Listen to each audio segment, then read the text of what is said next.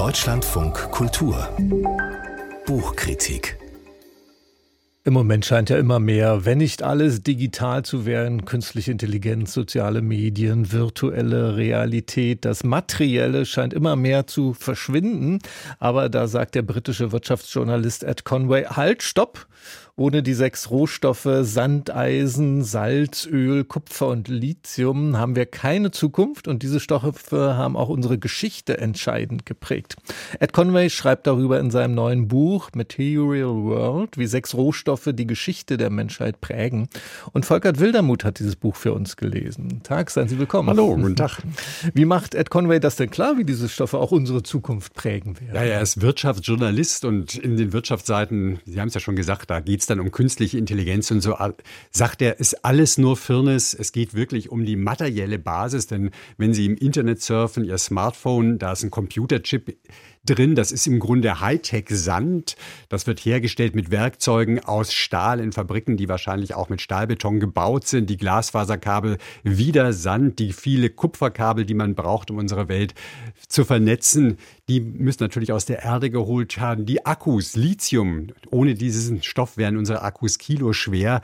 Also diese ganzen Rohstoffe, die sind ganz entscheidend. Und er sagt, wir sind von der physischen Welt um uns herum nicht unabhängig. Ganz im Gegenteil, nie waren wir mehr auf sie angewiesen. Und um diese physische Welt, da bringt er uns wirklich in das Buch. Das eröffnet, er guckt in ein riesiges Loch in Nevada rein, eine Mine.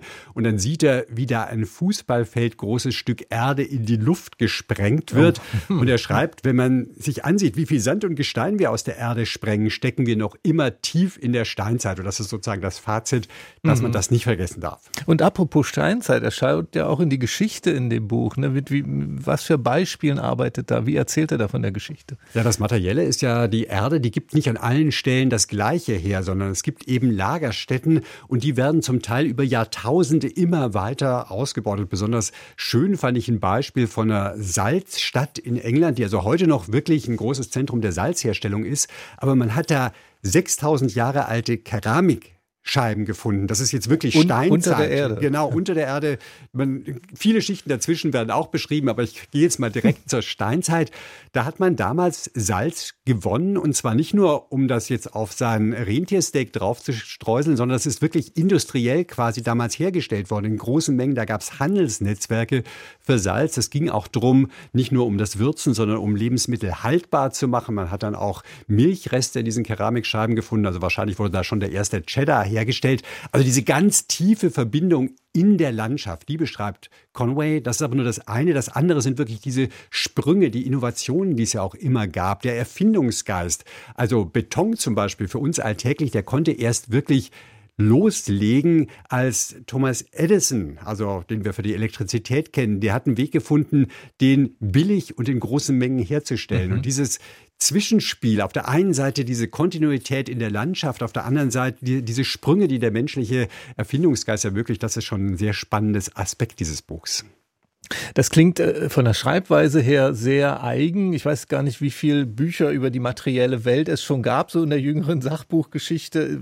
Was ist denn das Neue am Ansatz von Ed Conway? Ja, also das letzte, das ich vorgestellt habe, das war Václav Smil, wie die Welt wirklich funktioniert. Und Václav Smil, der setzt ganz auf Zahlen, auf Statistiken. Also da raucht einem der Kopf vor den Zahlen. Und das macht Ed Conway ganz anders. Er hat diesen Hands-on-Ansatz. Der will die Dinge selber mhm. anfassen. Der will sie selber sehen. Im Grunde lässt er da auch seinen inneren kleinen Jungen raus und berichtet eben begeistert von diesen riesigen haushohen Maschinen, die es da gibt oder von Hochöfen mit überraschend befriedigenden Erlebnissen, wenn da Rülpse aus gelben Funken und Dampf aufsteigen. Also das ist eben wirklich sehr lebendig und das heißt, man folgt ihm dann auch gerne.